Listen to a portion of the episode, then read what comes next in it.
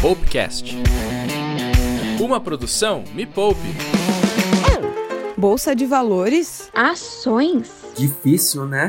Será que é pra mim? Tá tranquilo? Tá variável.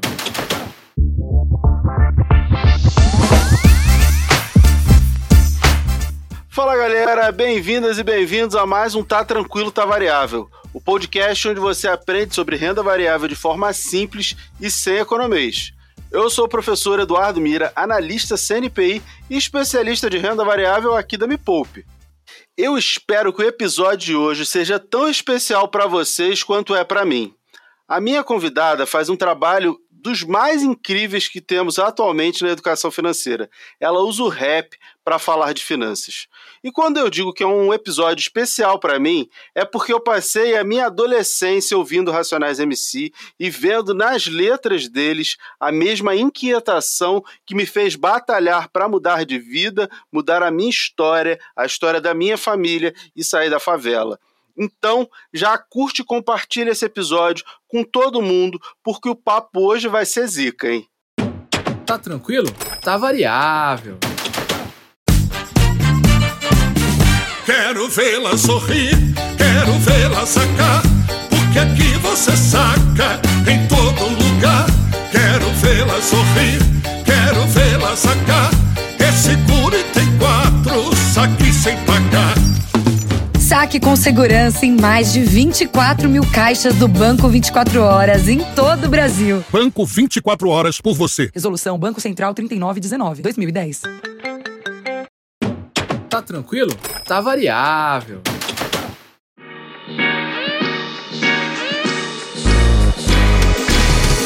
Quem está aqui comigo é Gabriela Chaves, economista, mestre em Economia Política Mundial pela Universidade Federal do ABC e fundadora da Nufront Empoderamento Financeiro, uma plataforma de educação financeira que ensina economia a partir da discografia dos meus queridos Racionais MC. Seja muito bem-vinda, minha amiga Gabi. Obrigado por ter aceito o convite, seja muito bem-vinda a esse podcast. Gratidão enorme pelo convite, é uma honra estar aqui. É, e vamos seguir nessa missão de democratizar o conhecimento, popularizar o universo da economia, né, que é tão fundamental para esse momento que a gente está vivendo do país e do mundo. sim, sim. Ainda mais nesse país que é tão carente de educação financeira, né? A gente precisa e a gente tem muito para fazer, né? É um campo que a gente tem que muito fazer muita coisa. Exatamente, por isso que há três anos eu me dedico em democratizar esse campo da economia. Quando eu entrei na faculdade de economia em 2012, eu não fazia ideia do que fazia um economista.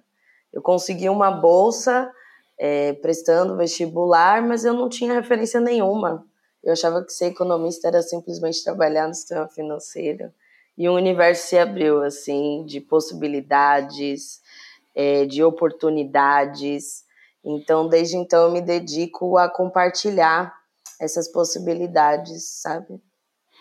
É, e é engraçado que a nossa história tem algumas coisas em comum, porque você também trabalhou na Faria Lima e, assim como eu, ah, é legal, mas não é o meu mundo. Não é para Faria Lima que, que eu falo, não, nunca foi, né? Nunca foi o que me motivou eu falo para o Brasil. E você exatamente fez a mesma coisa, né? Foi lá na Faria Lima, te, ganhou experiência, mas não é para para Faria Lima que a gente fala, né? A gente fala para o Brasil. Sim, eu comecei a trabalhar no mercado financeiro por necessidade, assim, mas eu decidi que era o momento de aprender ao máximo, assim, sabe? Quando eu descobri que a empresa que eu trabalhava tinha em títulos de renda fixa três vezes o PIB do Brasil, eu falei, gente, como assim? Que história é essa? Que monte de, de, de dinheiro é esse que ninguém nunca me contou? e aí eu percebi que existia um universo paralelo onde as pessoas conquistam as coisas a partir do investimento e não da dívida. E eu falei, cara, eu preciso aprender esse negócio, porque de onde eu vejo, as pessoas, elas só. Eu cresci ouvindo que a gente só conquista as coisas se a gente fizer dívida. Então, ver pessoas tendo um planejamento financeiro, se organizando para construir patrimônio a partir dos investimentos de renda fixa no primeiro momento e depois a renda variável, foi realmente um mundo que se abriu assim. Eu falei, cara, eu preciso aprender o máximo desse, desse universo para traduzir, porque é uma informação muito importante. É, não pode ficar só para gente, né? O mundo precisa saber disso, né? A ideia é justamente essa. Mas, Gabi, a gente sabe que desde os anos 80 a cultura hip hop, especialmente o rap, né? Eles deram voz e representatividade para a juventude da periferia. É, eu, é, eu vi recentemente um, um documentário do Emicida, né? O Amar Elo, eu vi na Netflix e, e, conta toda essa história do samba, do hip hop, do rap e, e fala justamente dessa evolução desde os dos nossos ancestrais. É, e assim, é, essa cultura toda é, movimentou e, e, e, movimenta e mostra, a, principalmente a, aos jovens da periferia, é, que tem uma série de de lacunas, né, de oportunidades causadas pela política, principalmente. É, e artistas como os Racionais, o Ice Blue, o MVB, o Dini e muitos outros é, expuseram a política na pauta da periferia. De que forma isso te inspirou a querer colocar também é, nessa pauta a educação financeira? Não só a política, que é algo que está aí todo dia, mas que você viu ali uma oportunidade de falar: opa, peraí, eu acho que essa linguagem que se conecta muito bem com toda essa população, também pode ter educação financeira nesse, nessa linguagem. Como é que foi essa virada de chave? Em que momento isso? Essa é uma pergunta que me fazem muito, assim. De onde você tirou misturar essa rap ideia, e economia? De onde essa ideia maluca, assim, que, que tem tudo a ver, que não tem nada de maluco, né? E que tem tudo a ver, né? E assim, é, a verdade é que a minha primeira escola foi o rap. Antes de eu me formar em economia, eu falo que minha primeira graduação foi o rap. Assim, eu fui no show do Racionais, meu primeiro show do Racionais, eu tinha seis anos de idade, na pracinha do Campo Limpo, do Pirajussara, lá no Taboão da Serra.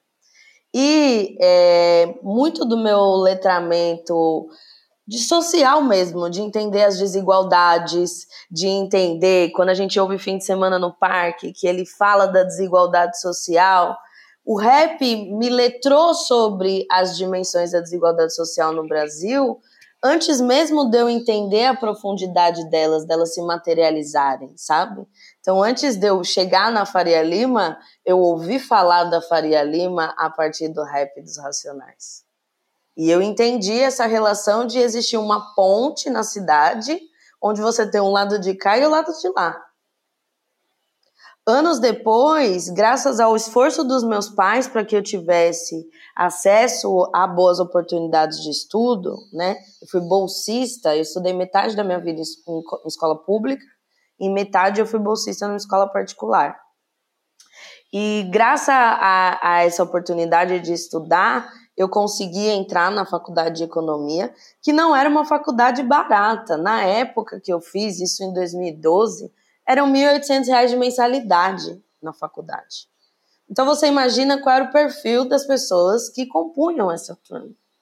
Na, minha, na faculdade de economia que eu cursei, era uma turma de 50 alunos, dos quais eram 40 homens e 10 mulheres. E desses 50 pessoas, eram apenas três pessoas negras. Então, é, eu entrei na faculdade de economia e todas as, toda a discografia do Racionais fez muito mais sentido.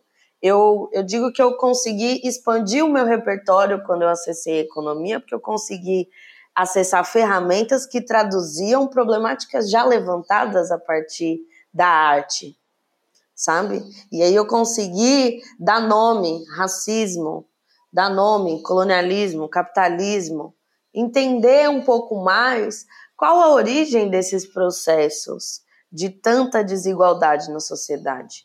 E é uma desigualdade que eu vi durante minha vida toda, assim, sabe? Você na viveu faculdade. intensamente cada, cada uma dessas.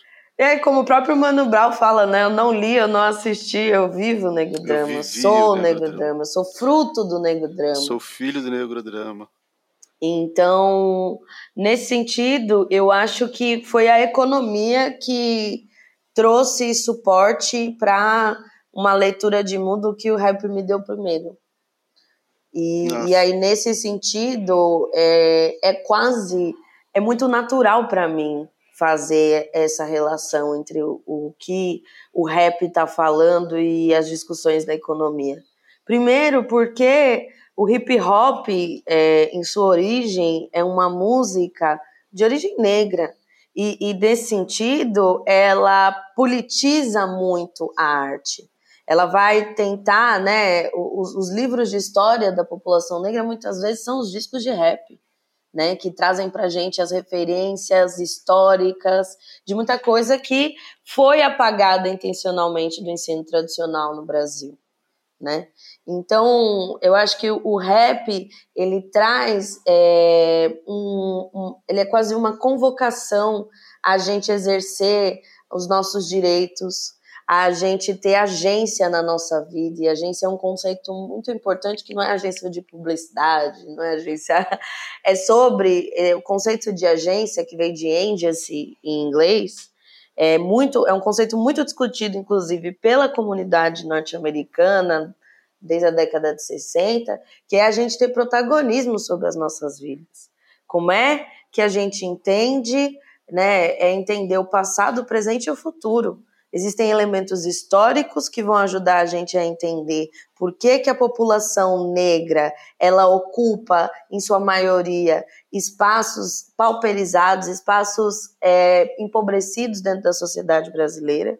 Vai ajudar a gente a entender onde a gente está hoje, entendendo que eu sou fruto de décadas de luta por direitos civis e por pela política de cotas. Eu sou uma beneficiária direta da política de inclusão do ensino superior que existiu nos últimos 20 anos e como é que a gente pode projetar um futuro a partir disso.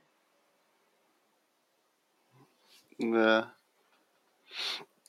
Você falou do, do rap é, como ferramenta, né? A discografia de, de, diversos artistas muitas vezes é o primeiro contato que você tem com uma série de, de conhecimentos, né? Eu sou um carioca é, e eu conheci, é, eu comecei a conhecer São Paulo pelo Racionais, né? Eu descobri que tinha o Capão Redondo, é, eu descobri que tinha o extremo sul da Zona Sul, e para mim no Rio de Janeiro não, não, não, fazia muito sentido, né? Mas aí eu entendi que, que, que tinha muitas São Paulos dentro de São Paulo, e eu comecei a conhecer e quando eu comecei a viajar para São Paulo, a trabalho, anos e anos depois, e agora que eu moro em São Paulo, para mim muita coisa é familiar. É, e, e, eu acabo identificando e lembrando, é, é inevitável lembrar, né? É, muitos anos é, como fã do Racionais, é, lembrar e fazer as conexões de tudo aquilo que eu ouvi a vida inteira com aquilo que eu vejo na realidade, né? Então, e, no, e é familiar não só para você. É. É familiar é. não só para você, assim, porque em todos os lugares do Brasil que eu já fui, o Racionais é conhecido, assim, as quebradas, as periferias, elas têm uma identificação muito forte nesse país. Não é que o conceito seja o mesmo, uma periferia é diferente. Uma periferia de São Paulo, ela não tem a mesma estrutura, não é a mesma coisa que uma favela do Rio de Janeiro. Né? Existem muitas dinâmicas muito diferentes, mas a periferia ela também tem muitas semelhanças, né? Sim. E se a gente for pensar no Brasil, a gente tem muitas periferias. Nessa pandemia, as pandemias, é, as, as favelas duplicaram, triplicaram o número de favelas nesse país, né? Então tem essa dimensão também. É, é a pandemia, é, infelizmente, é, causou um empobrecimento da população gigantesca. A população de rua em São Paulo aumentou mais de 30%. Não só as pessoas sozinhas, mas as pessoas com alguém da família. Estava vendo uma pesquisa recente. Houve um empobrecimento gigantesco da, da população, o que dá mais importância ainda ao nosso trabalho. As pessoas estão precisando mais e mais que a gente fale de educação financeira, de redução do endividamento, de como é que faz, porque as coisas não têm sido muito fáceis.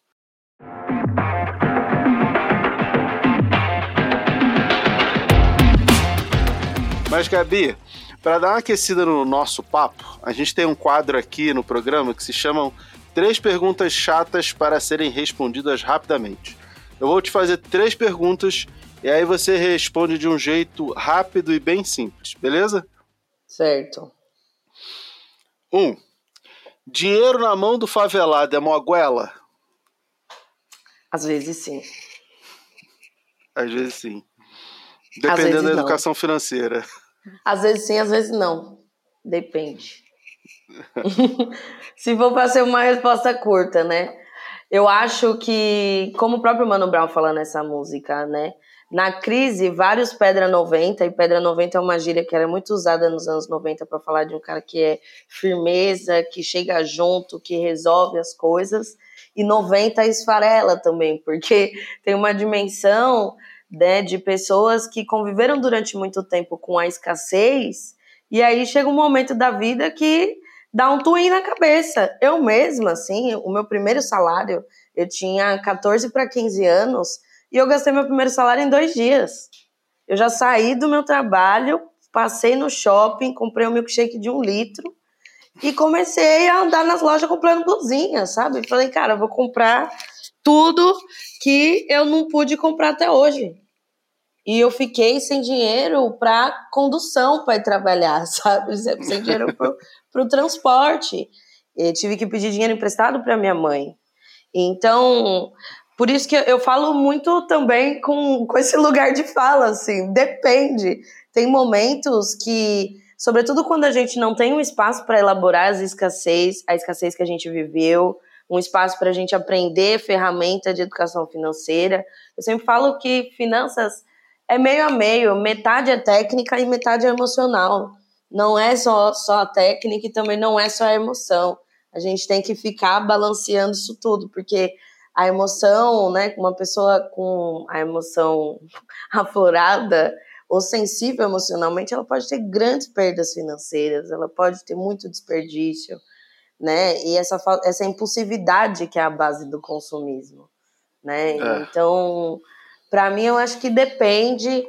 Já também, né, nesses três anos, já vi muita gente que tem uma relação oposta de não conseguir guardar dinheiro por causa da escassez. Então, o cara passou tanto veneno que ele ele vira quase um acumulador, ele tem dificuldade de gastar dinheiro, de se permitir ter lazer sabe? Esse país tem uma mentalidade escravocrata muito impregnada na, na cultura, assim, sabe?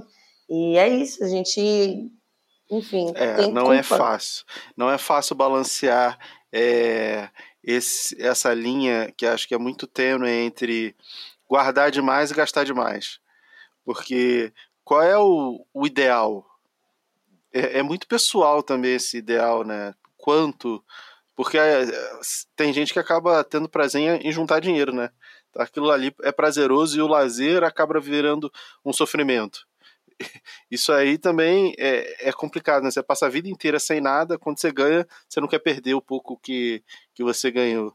Eu sei porque eu fui a vida inteira assim, né? Eu juntava, juntava, porque assim, quando você não tem absolutamente nada, putz, ganhei alguma coisa. Cara, mas eu não vou ganhar de novo. E aí, de repente, eu, quando é que eu vou ganhar de novo? E aí, mesmo que você tá trabalhando, você, pô, você posso perder tudo. E aí você passa durante. Eu passei durante muito tempo só com essa mentalidade de, de juntar, né? Porque, cara, eu posso não ter mais nada daqui a pouco, como era da, há pouco tempo atrás. E sempre era assim, ah, posso, posso voltar para aquela realidade. Mas... E o Racionais fala disso. Quando o Mano Brown fala é, na verdade o Ed Rock fala, o trauma que eu carrego para não ser mais um preto fudido. Ele está falando é, da nossa, das nossas trajetórias que muitas vezes não tem repertório de pessoas na família que investem no mercado financeiro, por exemplo. É, né? Você não tem referências, né? E, e sem essa referência fica muito complicado. É diferente de uma pessoa que vem de uma família que já tem muitas gerações, tem herança, divisão patrimonial de bens e todas essas questões, né? É um outro ponto de partida. É, é completamente diferente, né? Eu falo isso pelas minhas filhas. A minha filha mais velha, de 10 anos, ela tem ações, ela tem fundo imobiliário, ela tem conta em corretora, ela tem conta em banco digital, ela tem o próprio cartão dela, ela, é, putz, com cartão de débito, ela consegue ir num, num restaurante comer um, ah, pedir uma casquinha lá e, e, e pagar com seu próprio dinheiro. Ah, isso faz uma diferença absurda, né? Você começa, ela tem, acho que desde os oito anos que ela já tem cartão de banco no nome dela, né?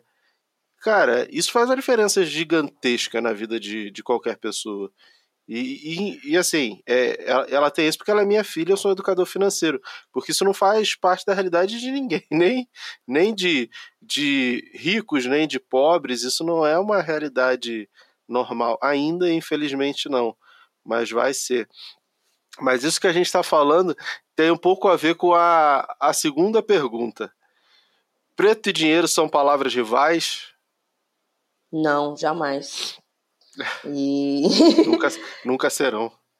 Nunca foram e nunca serão, assim, né?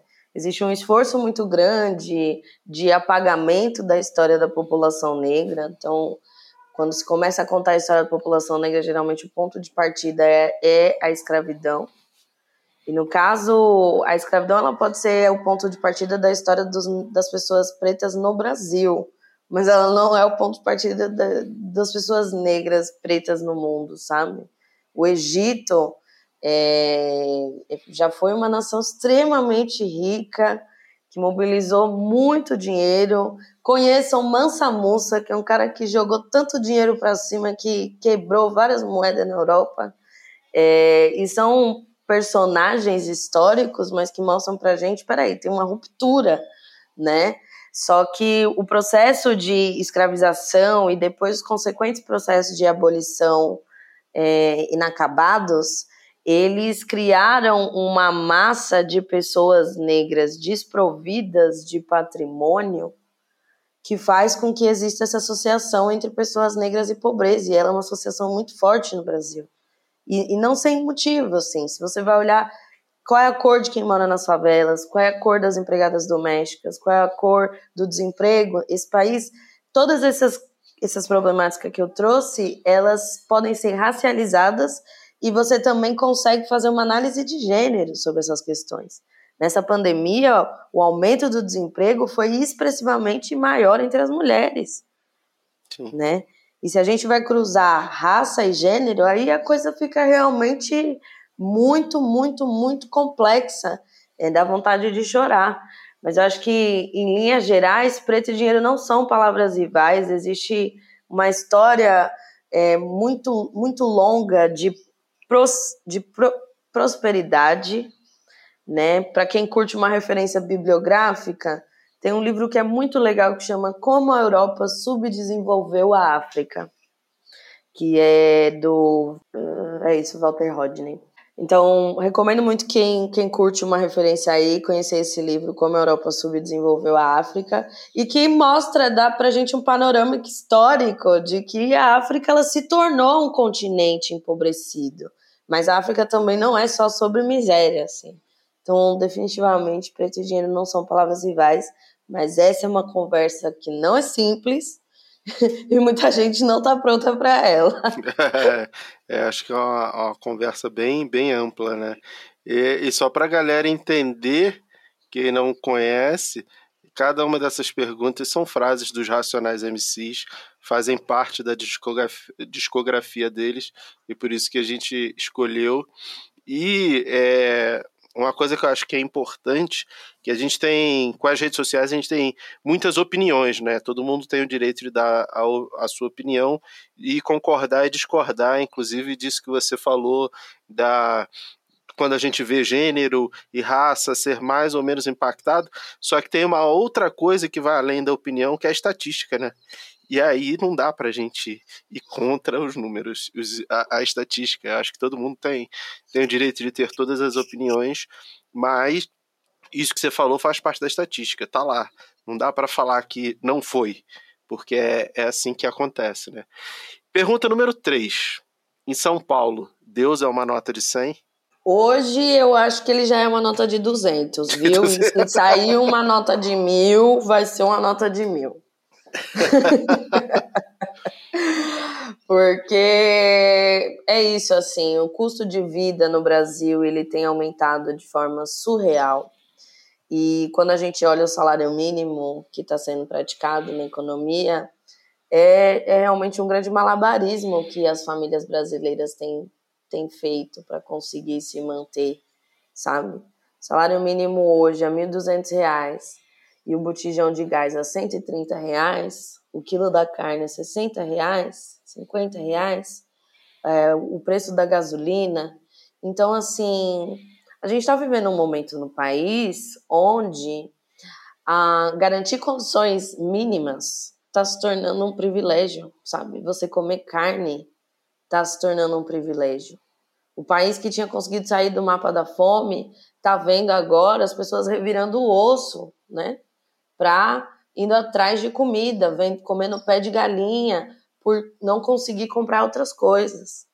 Então, assim, eu acho que Deus é uma nota de 100 quando a gente vive num lugar onde, mesmo trabalhando 12 horas por dia, entendeu? 5, 6 dias por semana, você chega no final do mês e você não consegue se alimentar de um jeito legal, sabe?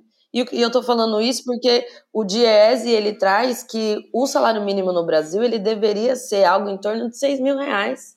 Para uma pessoa que tem duas crianças, sobre se manter uma renda inferior a 6 mil reais é, uma é, é um desafio. E ele faz isso com base em cálculo da cesta básica, com base no cálculo da conta de luz, com base no cálculo dos custos de transporte. Então, novamente, não é opinião, é estatística. É, e, e, e, e é diferente do, da inflação oficial do IPCA, que você tem uma cesta de produtos de, da maioria das cidades do Brasil e aí você calcula o IPCA. Quando você fala de cesta básica, de luz, é aquilo que você está gastando ali no dia a dia. É o seu gasto, é, é, é quase que a inflação pessoal, né? É, é o que, que é mais latente. Tá tranquilo? Tá variável. O Banco 24 Horas está presente na vida de todo brasileiro e acredita que o nosso encontro pode ser sem hora marcada, quando você precisar. Extrato bancário, depósito em dinheiro, recarga de celular, saques. São mais de 90 serviços disponíveis em qualquer canto do país. Para o Banco 24 Horas, nada é melhor que ver você fazer sua vida acontecer. Tudo que o Banco 24 Horas faz é por você. Tá tranquilo? Tá variável.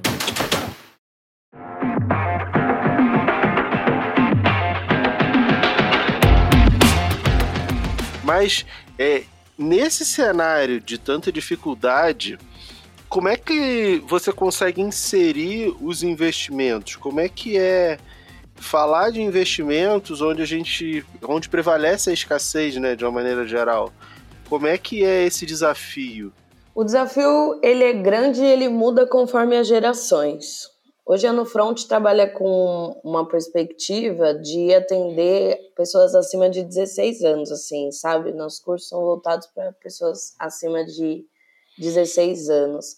E a gente vê que a questão geracional impacta muito a, a relação com o dinheiro.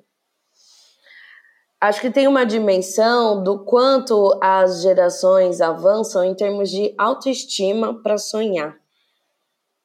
Essas gerações mais novas, elas, por exemplo, vão protagonizar o funk ostentação, os rolezinhos, porque é uma geração que não quer falar de pobreza, né? As pessoas que nasceram já no final da década de 90 não viveram o que as pessoas que eram crianças e adolescentes na década de 80, 70. Então, acho que cada, cada geração parte de, um, de uma referência.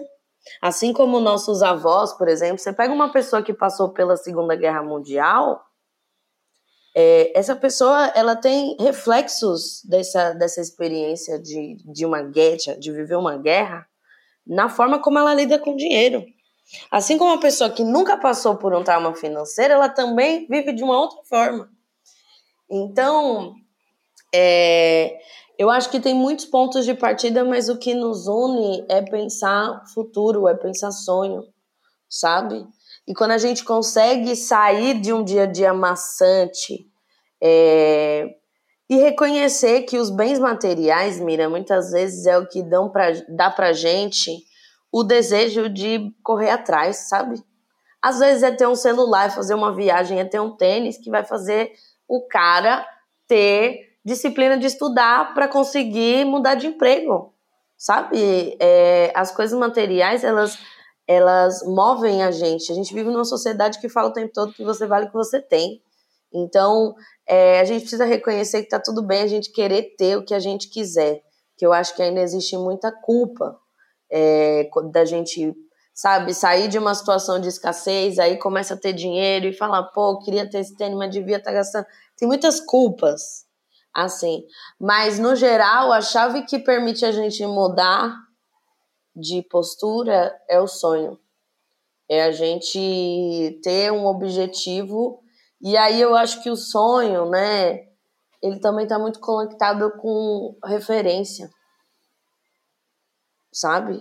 Hum. Com bagagens. Eu, eu digo isso porque quando eu tinha 21 anos, eu decidi que eu ia conhecer a África. E aí eu foi a minha primeira experiência com planejamento financeiro, porque eu sa eu, eu tipo devia cheque especial pro banco. E eu decidi que eu ia juntar dinheiro para ir para a África, mas não podia ir para África endividada. Então eu tinha que quitar minhas dívidas e começar a juntar meu dinheiro. E eu fui, é, todo mundo achava que era impossível. E eu fiquei um mês lá. Hoje, meu sonho é conhecer todos os países do continente africano. E eu só sei que isso é possível, são mais são 54 países. Eu só sei que isso é possível porque eu conheci uma pessoa que já fez isso. E já fez isso mais de uma vez, inclusive, no país. Tem países que já foi duas, três vezes. E aí eu falei, cara, é possível. E, e aí é isso, né? Quando a gente alcança a meta, a gente dobra a meta, quando a gente fala de sonhos. e eu acho que essa é a chave, assim, para a gente conseguir sair daquela caixinha de hamster de ficar vendendo almoço para pagar janta, sabe? Vivendo para pagar boleto. É, você falou algumas coisas bem interessantes que a gente vive numa sociedade em que se você não faz dívida, você não, não consegue realizar nada, né? É isso que a, a gente ouviu durante muito tempo. O sistema ele é bem perverso porque a, a publicidade é voltada para o consumo, né? É para te fazer consumir. E aí você consome, consome, consome, o que, que acontece? Como você falou, você devia cheque especial, você fica com o nome sujo. E aí, com o nome sujo, você tá excluído. Então, te joga nessa armadilha e te exclui. É, o sistema ele é, ele é bem perverso, né? Como é que a gente consegue, como é que você faz para desconstruir isso, mudar essa mentalidade de que crédito, dívida, nome sujo e senão você não tem nada, é, como você mesma fez, de não, peraí, dá para planejar e dá para fazer. É, tem algum método, algum passo a passo que você trabalha com os alunos, alguma coisa assim? Você falou que tem um sonho, né, que é baseado no sonho, que quando a gente consegue enxergar o nosso sonho, a gente consegue é, materializar, tangibilizar tudo que a gente quer. Mas tem algum passo a passo, alguma coisa mais, alguma coisa especial? Você diz para sair da dívida? é, para reorganizar para organizar tudo. É, Esse olhar. Assim, eu sei que, oh. assim, para sair desse da roda dos ratos que a publicidade joga, a gente é uma coisa mais complexa. Mas para reorganizar as dívidas, passar de devedor a investidor para realizar os sonhos, é, eu acho que é um processo que é mais fácil a gente organizar, né? Inclusive, eu gosto muito de uma fala da Natália Arcuri, que ela fala que o Brasil ele penaliza os bons pagadores, né? Porque é isso, você pagando as contas em dia, é, são pouquíssimos benefícios que você tem, né?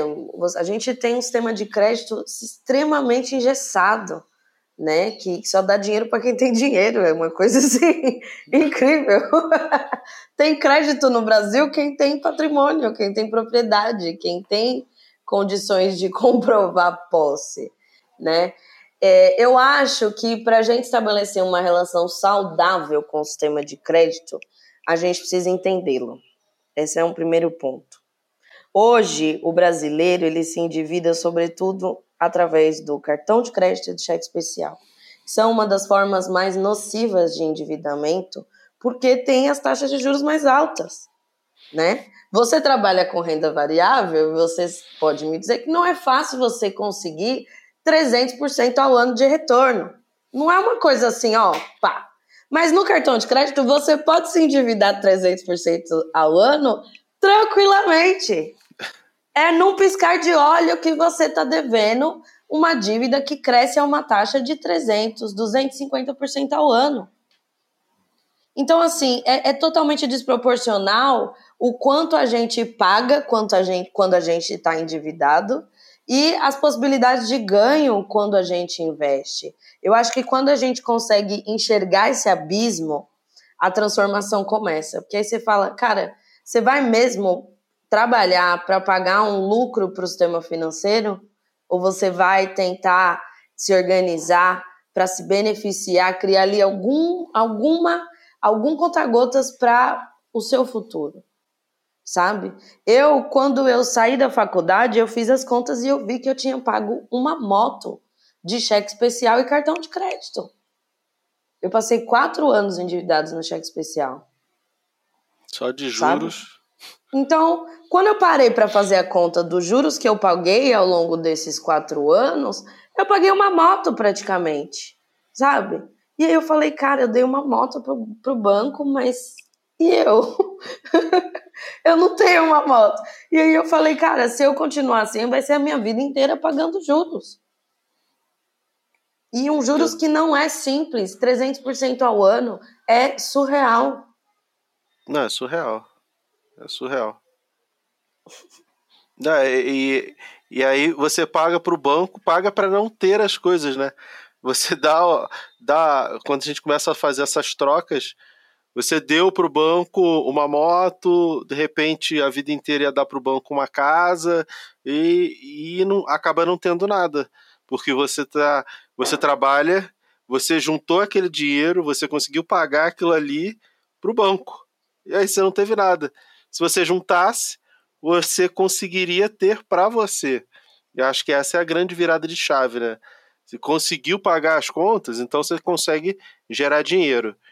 E uma vez que você gera dinheiro, você consegue gerar para você esse dinheiro. E aí, a partir do momento que você consegue gerar para você, você consegue investir. Eu acho que vocês devem também passar por esse processo né, quando educam os, os alunos, né? Vamos reorganizar a vida, vamos quitar as dívidas, acertar as contas e aí passar a investir. E aí, como é a aderência do teu público a, essa, a poder investir? Como é essa sensação dos primeiros investimentos? Como é que a galera reage a, a, a essa nova experiência que é ser dono do dinheiro? Mira, a gente tem muitos perfis, né? Acho que quando a gente fala de investidor, realmente os perfis são muito variados. Você tem desde aquelas pessoas emocionadas que já querem, a pessoa não tem, não sabe nem o que é renda fixa e já quer sair comprando Bitcoin e operando a moeda porque ela ouviu um amigo falar que teve uma variação, não sei quando. Ganhou né? não sei então, quanto. Isso, então eu já vi muita gente emocionada que ouve falar de uma rentabilidade alta e já sai colocando os pés pelas mãos, assim, muitas vezes, porque eu acho que existe uma curva de aprendizado importante. Eu falo para as pessoas: quando você vai comprar um celular, você não pesquisa? Você não compara? Por que, que quando você vai investir, você quer fechar o olho, apertar um botão e ter o melhor investimento do mundo? Não é assim, cara. Você vai ter que pesquisar, você vai ter que comparar, você vai ter que entender eu não sou técnica de celular, mas eu tenho que ser capaz, quando eu vou comprar um celular novo, de entender quais são o que está sendo oferecido no mercado e qual vai ser a opção que mais atende o meu desejo. Tem muitas pessoas que só trabalham com uma determinada marca de celular. Tem outras que cada um tem uma necessidade. Então eu, eu acho que tem as pessoas emocionadas, assim, que querem ganhar muito dinheiro muito rápido, mas também não querem entender quais são os riscos que estão envolvidos, né, quando a rentabilidade aumenta. E você tem pessoas muito desconfiadas, assim. Eu acho que o brasileiro, em linhas gerais, ele tem muita desconfiança do sistema financeiro, sabe? Seja pelo nosso histórico de confisco da poupança, seja pelos altos índices de reclamação que esse sistema conta, a, a, lentidão na hora de resolver problemas. É, então, vejo muitas pessoas desconfiadas também, assim, sabe? É, de tipo, mano, vou deixar meu dinheiro no banco e aí eles bloqueiam tudo e o que, que eu faço? Uma desconfiança que parte de não entender quais são os produtos que existem no mercado financeiro, como a pessoa pode se relacionar com esses produtos, como é que funciona, o que, que é o um conceito de liquidez, o que, que é um conceito de tempo de resgate. E eu acho que o mercado financeiro, em geral, nunca se preocupou, né? Tem, se preocupa muito a partir do, da democratização, vamos chegar lá assim, né? Dessa abertura das fintechs, de várias techs e tudo mais. Se preocupa um pouco mais em tornar esse universo um pouquinho acessível para a pessoa física. Mas, em linhas gerais, a gente tem um, um sistema financeiro que durante muitos anos se baseou em oligopólios e não se preocupava com a pessoa física. A pessoa física era a última lá da fila. Mas você acha que as fintechs elas vão dar mais acesso e ajudar nessa transição? Elas mudam essa relação. Você tem pessoas. É, eu acho que muda na medida em que você tem novos produtos. Essa ideia, por exemplo, de contas digitais que rendem um percentual do CDI. Você teve muitos momentos em que os investimentos atrelados ao CDI tinham, tinham tickets de entrada muito altos. Entendeu? Então eu acho que hoje você tem inclusive produtos que estão sendo criados aí que popularizam um pouco mais. Eu acho que a entrada das fintechs no mercado fez com que o clima de competitividade, de competitividade aumentasse. E aí, é, cada instituição financeira começou a olhar com mais carinho para os seus clientes, sabe? Eu acho que tem instituições financeiras que durante muito tempo negligenciaram, por exemplo, a, o pequeno empreendedor, sabe? Que, que é o, o que, a, o chamado MEI hoje, essas pessoas, durante muito tempo, elas não tinham espaço nenhum no sistema financeiro, era muito difícil conseguir abrir conta, era muito difícil ter cartão, era muito difícil conseguir crédito. Se o cara, se o cara é uma grande empresa, ele consegue, ele consegue até financiamento no BNDES. Agora, vai você ser um cara pequeno, um lojista, uma pessoa ambulante, uma feirante. O sistema financeiro sempre tratou muito mal essas pessoas.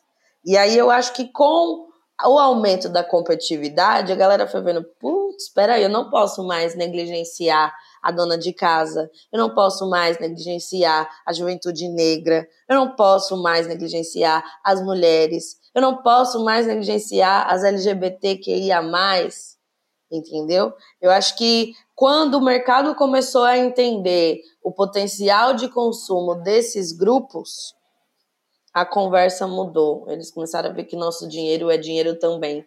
Porque durante muito tempo era como se nosso dinheiro valesse menos do que o dinheiro das pessoas de camadas mais ricas. É, eu Só que acho dinheiro que a gente, é dinheiro. É, eu acho que a gente passa por, um, por uma transformação no mercado financeiro, né? Que as fintechs elas acabam é, não só dando acesso, mas o, o grande barato interno das fintechs e não aquilo que a população consegue ver, é que elas são justamente soluções financeiras baseadas em tecnologia que simplificaram ou modificaram muitos processos. E aí as instituições financeiras, todas as acho que não são fintechs, assim, meio que todo mundo é, hoje é fintech, né, o bancão ele também tem que ser fintech, porque senão ele não, não vai sobreviver, então eles também Olha, são amiga, fintechs. eu trago notícias né? da vida real, que tem uma galera ainda usando processos extremamente manuais, assinatura, autenticação, sabe, uma burocracia assim, uma galera que não chegou em 2022 ainda não, infelizmente. É, não, mas eu, eu, vejo o mercado mudando e o aí, mercado, sim. É, de uma maneira geral, e, e, essas instituições que podem exigir uma burocracia a mais, elas estão fadadas ao fracasso, né? Mas eu vejo a fintech exigindo que o bancão também evolua, né? Senão ele vai morrer e aí toda a estrutura mudando e aí mudando para ficar mais fácil e eles vendo assim, pô, temos que investir em tecnologia, porque agora a gente precisa de mais gente, a gente precisa atender mais clientes, porque não dá mais para você ter meia dúzia de grandes clientes que sustentam e porque essa não é mais a realidade, né? A gente precisa ter milhares de clientes que vão te render pouco mas que com a tecnologia você consegue atender milhares de clientes. Eu acho que a gente muda, é, a gente está num processo e que é um processo evolutivo que vai é, durar muito tempo, né, muitas décadas, e, e que foi muito acelerado pela, pela pandemia mas que é inevitável. Eu acho que a tecnologia vai ajudar muito e tem dado esse acesso, e mais porque as instituições têm uma necessidade de continuar fazendo dinheiro, né, do que de fato uma vontade de querer dar acesso à população mais necessitada. É mais para não deixar de dar lucro do que, ah, vamos fazer um trabalho. Eu vejo isso em, em muitas fintechs, que às vezes até tem o discurso de dar acesso, Fala, cara, não é porque quer de fato dar acesso, né? É porque assim, não, eu quero ter uma base de clientes muito grande, porque isso eleva o meu valuation, porque aí eu consigo fazer um IPO e aí todos os sócios botam mais dinheiro no bolso. É mais por isso por, do que de fato dar acesso. Porque quando você olha ali nos detalhes, fala, cara, essa taxa que está cobrando nessa pseudo serviço que é mais fácil para a população, cara, a taxa é extremamente cara, como todos os bancos sempre foram. Então você vê isso em muitas instituições. Então é, eu acho que a tecnologia vai ajudar muito e o acesso maior é mais por necessidade das instituições do que por querer fazer realmente diferença na sociedade. E eu acho que o que faz de fato e vai continuar fazendo de fato, a única coisa que de fato vai fazer diferença não só para essa geração, quanto para as próximas gerações, é a educação financeira. É esse trabalho que a gente faz. Porque assim as pessoas vão conseguir entender mais. Putz, esse banco aí, cara, isso é historinha de ah, vou dar mais acesso, não sei o quê. Esses produtos não são tão bons. Aquilo ali realmente me atende melhor. Eu acho que isso é que vai mudar mais. E mais, Mira, a gente sair de um modelo oligopólico de lidar com o sistema financeiro, assim. Eu acho que a gente precisa entender que o mercado financeiro é como um shopping center. Você não precisa comprar na mesma loja toda a sua vida, sabe? E tá então, tudo assim, bem. E tá, e tá tudo, tudo bem. bem você comprar em várias lojas, tá tudo bem você comprar uma coisa numa loja, outra coisa em outra loja, outra coisa em outra loja, sabe? É, você pode ter o mesmo produto em várias lojas, e aí você vai em uma loja porque você tem um atendimento melhor, porque você é mais bem tratado. Então, assim, a gente tem muito uma visão de que o sistema financeiro é um cartório, que a gente tem que ir na mesma unidade, fazer o protocolo, tarararará. E o sistema financeiro, com todas essas discussões de open finance, não sei o que lá, não sei o que lá, está caminhando para virar um grande shopping center você vai sabendo o que você quer comprar. Se você vai no shopping sem saber o que você quer comprar, hum, você pode ter problema. Você pode comprar promoções que você não precisa, né? Você pode comprar coisas que você não precisa, você pode gastar dinheiro à toa.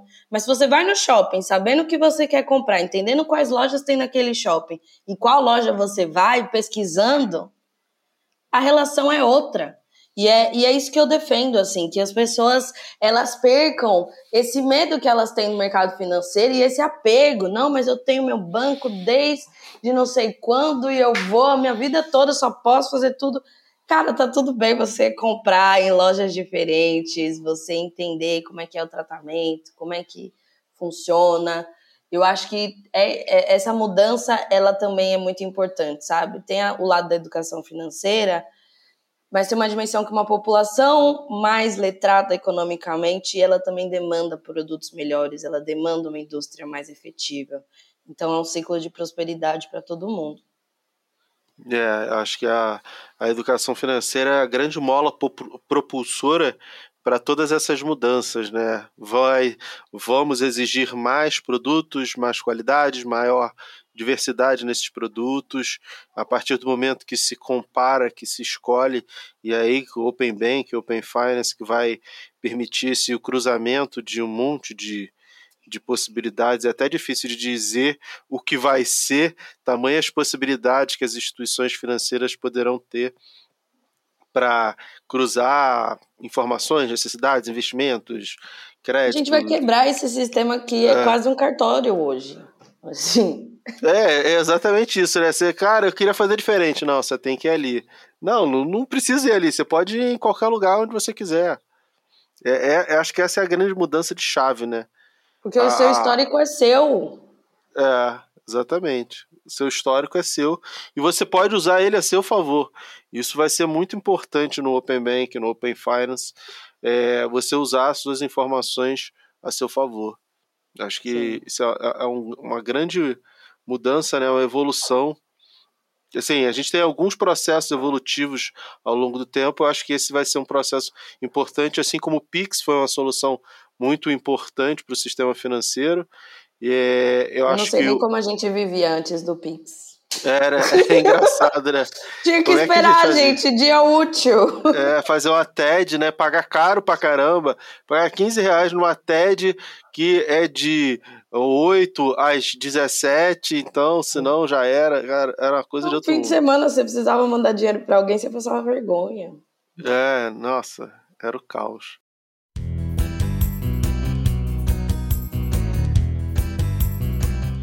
Mas, Gabi, a gente chega no momento desse podcast que é o quadro chamado Ações Trágicas. E é quando eu trago algum acontecimento cômico ou trágico envolvendo investimentos em renda variável ou outros investimentos e mostro que as mipolpeiras e os mipolpeiros podem aprender com a cagada de outra pessoa. Que no caso é você. Então, qual foi a pior cagada que você já cometeu é, nos seus investimentos ou que você viu alguém cometer nos investimentos. Não precisa ser uma cagada, uma cagada que você cometeu, pode ser que alguém você tenha visto alguém cometer. Olha, é, cagadas que eu fiz foi de ouvir buchichos e não seguir a minha estratégia, sabe? Então, eu lembro que teve um momento da pandemia que teve alguém, quando a gente achou que as coisas iam voltar, e aí e Recuperação falou, em V.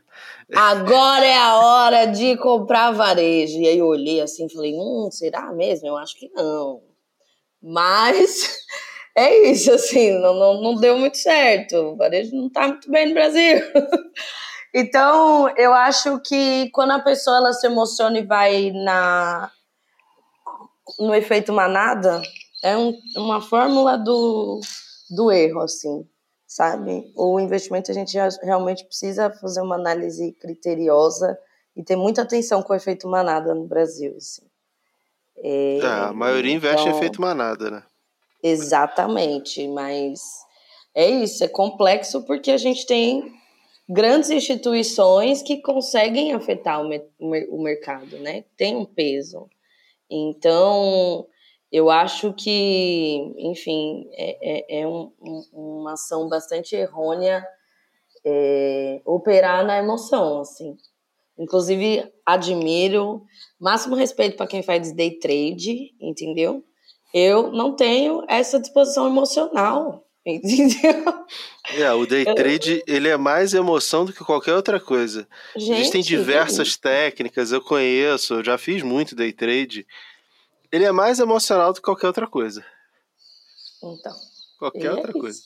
E o day trade ele tem um outro problema, além do emocional, que é a disponibilidade de tempo. Para você aprender, você tem que ficar ali durante o dia operando. E se você fica ali durante o dia operando para aprender, sem ganhar dinheiro, que você está aprendendo, como qualquer profissão, você começa aprendendo, né? E você está aprendendo, você não está ganhando para aprender. Quem vai te sustentar nesse período que você está aprendendo? Porque durante o dia você está te, teoricamente estaria trabalhando. Esse, para mim, é o grande problema do day trade. Você não tem como aprender fazendo se naquele momento você tem que estar tá trabalhando para poder se sustentar. Acho que é, esse é o grande problema do day trade. Sim. E eu acho que assim, as pessoas elas precisam parar de ver a bolsa de valores como um cassino sabe? Sim. Eu acho que tem uma parte da população que olha para o sistema financeiro e quer achar um cassino. E não, a gente está falando de construção de valor de longo prazo, a gente está falando de como que a economia real ela, ela é distribuída e organizada na sociedade. Então, tudo aquilo ali é pautado numa economia real também. Né? No final do dia tem a agricultura, tem o setor imobiliário, tem gente, né? Então, eu acho que as pessoas precisam parar. É um erro muito grande olhar para o sistema financeiro como se fosse um cassino, esperar um cassino. Sabe? Vou botar um dinheiro que vai valorizar não sei quantos mil por cento e eu vou ficar rico. Não é sobre isso. Mas é sobre você conseguir construir autonomia, construir perspectiva de renda futura e conseguir construir estabilidade, que é uma coisa que nós, no Brasil, não temos. É, é, você quebra é, esse círculo vicioso né, da falta de estabilidade. Porque a partir do momento que você tem renda passiva, através dos seus investimentos, você tem uma tranquilidade, depende menos do governo ou não depende do governo, e aí essa instabilidade toda que sempre ronda o Brasil, ela é cada vez menos importante para você. Você consegue ser mais importante, maior do que isso. Eu acho que a gente tem é, na Bolsa de Valores a oportunidade de ter acesso à economia real, que no final das contas a Bolsa é você conseguir comprar pequenos pedaços dessas empresas de repente em que você trabalha, em que as pessoas que você conhece trabalham, e eu estou falando do frentista do posto de gasolina, que você tem é, como acessar lá pela Bolsa de Valores é, uma rede de postos de gasolina, você tem como acessar um aquela pessoa que trabalha no supermercado. Você consegue ser acionista do supermercado. Eu não estou falando de ah, o executivo de grandes corporações. Ah, mas eu não conheço nenhum executivo de uma grande empresa. Não. As pessoas que você conhece trabalham em lugares e muitos desses lugares podem estar na Bolsa de Valores também. Então você tem como ser sócio dessas coisas do dia a dia. Então a bolsa de valores te dá acesso à economia real, à economia do dia a dia que está ali acontecendo, as pessoas trabalhando, empreendendo, desenvolvendo e é eu acho que é o melhor caminho para a gente ter acesso ao mercado de capitais, para financiar, inclusive, o crescimento da economia e gerar mais emprego é, de uma maneira geral. As pessoas precisam realmente parar com essa visão de é, cassino, e eu, eu acho que a gente ainda tem uma visão de cassino. Tudo bem que em países desenvolvidos também acontece, né? De, das pessoas terem a ganância. Mas eu acho que o brasileiro ele tem uma necessidade muito grande de mudar a sua realidade, porque a gente vem de uma realidade muito, muito dura, né? É, a maior parte da população tem muita dificuldade, e aí você quer mudar sempre muito rápido. É por isso que vai todo mundo para a fila da loteria para tentar ganhar na loteria, para tentar ganhar no jogo do bicho. E aí, putz, ah, não, eu vou tentar ganhar na criptomoeda, eu vou tentar ganhar na bolsa de valores, porque eu tenho a necessidade de resolver o problema muito rápido. Só que às vezes você fica 30 anos tentando resolver o problema muito rápido, né? Você fica... e aí, se você tivesse passado a vida inteira resolvendo um pouquinho de cada vez, sem resolver o problema muito rápido, você tinha resolvido o problema, de repente até antes disso. Assim, eu conheço diversas pessoas mais velhas que sempre jogaram na loteria e nunca ganharam. Eu nunca conheci ninguém que, que ficou rico, que ganhou na loteria. E aí, assim, se você tivesse pego esse dinheiro a vida inteira, tivesse trabalhado de forma inteligente com a educação financeira, tinha resolvido o problema sem precisar ganhar na loteria. Então eu acho que tem toda a parte da ganância, mas também tem essa necessidade que as pessoas têm de resolver o problema rápido. E aí a gente precisa quebrar é, essa mentalidade de que é mais fácil fazer devagar um pouquinho do que tentar numa paulada só resolver o problema, porque geralmente não consegue, né? As pessoas não conseguem. Mira, a gente precisa. É, coisas que eu aprendi com a economia. A enxergar os problemas no tempo, ver os problemas em termos de problemas e oportunidades no curto, no médio e no longo prazo. E também é, a pensar que existem problemas simples, problemas complexos e problemas caóticos, sabe? Existem problemas que, que são de solução simples, são poucas ações. Os problemas complexos, eles precisam de um conjunto de ações para você resolver. E os problemas caóticos não têm solução aparente. A gente precisa aprofundar um pouco mais nossa análise dos nossos próprios problemas para a gente separar, sabe? Que às vezes as finanças viram um, um, tema de muita angústia, porque envolve tudo, envolve trauma, envolve afetividade, envolve prazer, envolve dor, envolve medo, sabe? Envolve muitas emoções numa sacola só. E aí a gente precisa separar, entender o que, que é medo, o que, que é falta de conhecimento, o que, que é afeto que está sendo direcionado de uma forma ruim para o dinheiro. E a partir daí a gente vai construindo uma outra perspectiva, assim, sabe? É, eu, eu vejo muito dessa forma e acho que a gente tomar consciência desses processos é a grande virada de chave, assim, para a gente conseguir é, construir. É isso. A gente conhece muita pessoa que joga na loteria e quantas pessoas a gente conhece que ganhou, né? É uma questão estatística novamente, não é uma questão de opinião, é uma questão de matemática. Exatamente. Qual a probabilidade de você ficar rico jogando a loteria? Cara, é eu isso. acho que na loteria de seis números, eu acho que é uma para cada 12 milhões de possibilidades você acertar, se não me falha a memória. Então eu acho mais fácil você ir pouco a pouco construindo a sua própria riqueza.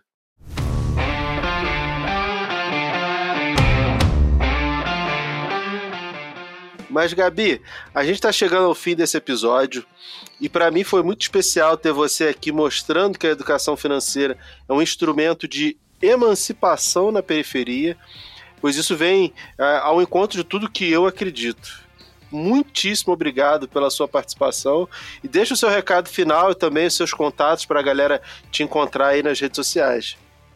Mira, gratidão enorme. Foi um prazer estar aqui contigo. Eu respeito muito seu trabalho. É uma referência muito grande no campo da renda variável para mim também. E agradecer todo mundo que ouviu. É, sigam arroba no Front Empoderamento Financeiro em todas as redes sociais. A gente também tem um podcast chama Cores e Valores. E esse ano eu quero você lá comigo, viu?